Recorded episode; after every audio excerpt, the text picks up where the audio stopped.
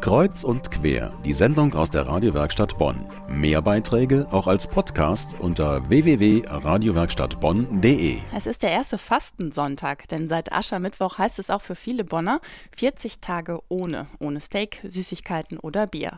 Auch den Verzicht auf feste Nahrung nehmen sich manche vor, also den gänzlichen Verzicht.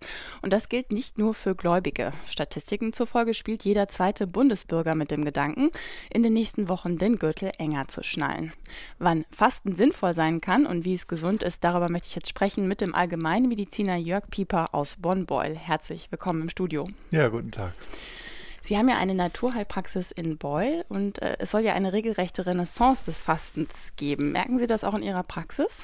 Ja, das stimmt. Man wird also jedes Jahr häufiger gefragt, wobei ich aber das ja schon über 30 Jahre jetzt in verschiedenen Gemeinden auch mache, auch in der Praxis.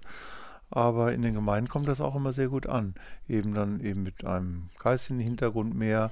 Gibt ja entweder eine medizinische Indikation, um zu fasten, also sagen wir bei gefährlichem Bluthochdruck, bei Übergewicht, bei Diabetes. Also bei vielen Krankheiten kann man eigentlich mit dem Heilfasten, was dann natürlich auch länger dauert als dieses einwöchige Fasten. Das ist ja praktisch nur so ein Anfasten indem man drei, vier Tage dauert es ja meist, bis der Körper sich auch so umstellt innerlich auf das Fasten. Ja, dann verbrennt er eben seine eigenen Schlacken, geht an die Fettreserven dran und das ist ja, was dann viele gerne möchten, dass eben auch die Funde so ein bisschen purzeln, neben diesen guten geistigen Erfahrungen, weshalb dann das auch oft mit Meditationsabenden kombiniert wird in den Kirchen oder mit äh, Qigong meine Frau ist Atemtherapeutin, wir haben eine Atempraxis auch und das ist auch eine sehr schöne Ergänzung. Der Atem ist ja praktisch unser geistiges Essen und äh, man muss sich während des Fastens soll man sich wohlfühlen. Also es ist was ganz anderes als Hungern, weil es einfach eine andere Einstellung ist.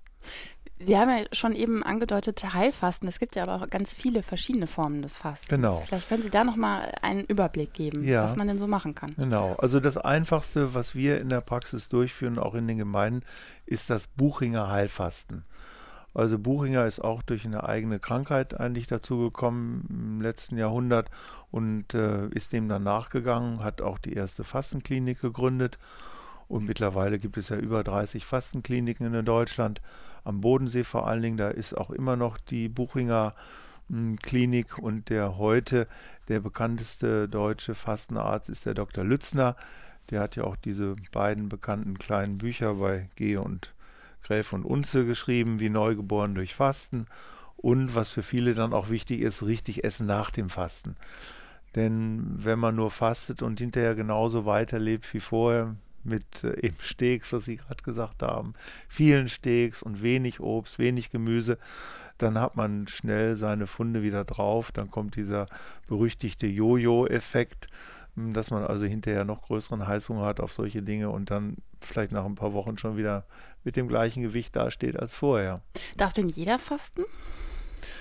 Also ausgeschlossen werden Kinder natürlich, Jugendliche, man sagt so, bis sie richtig erwachsen sind und dann sogenannte konsumierende Erkrankungen, also Erkrankungen, die sowieso schon dem Körper Energie wegnehmen. Tuberkulose, was auch eine Krankheit ist, die im Kommen ist, dann natürlich AIDS und äh, ja, schwere Infektionskrankheiten, Blutkrankheiten. Aber es sind eigentlich mehr Krankheiten, bei denen man fasten darf, als äh, bei denen man nicht fasten darf. Also nahezu jeder kann Schwangere fasten. sagen wir natürlich auch, sollten auch nicht fasten. Ne? Schwangere auch nicht, okay. Aber sonst können viele fasten und äh, wie das richtig geht und was man dabei noch beachten sollte, darüber spreche ich gleich weiter mit dem Allgemeinmediziner Jörg Pieper aus Bonn-Beul.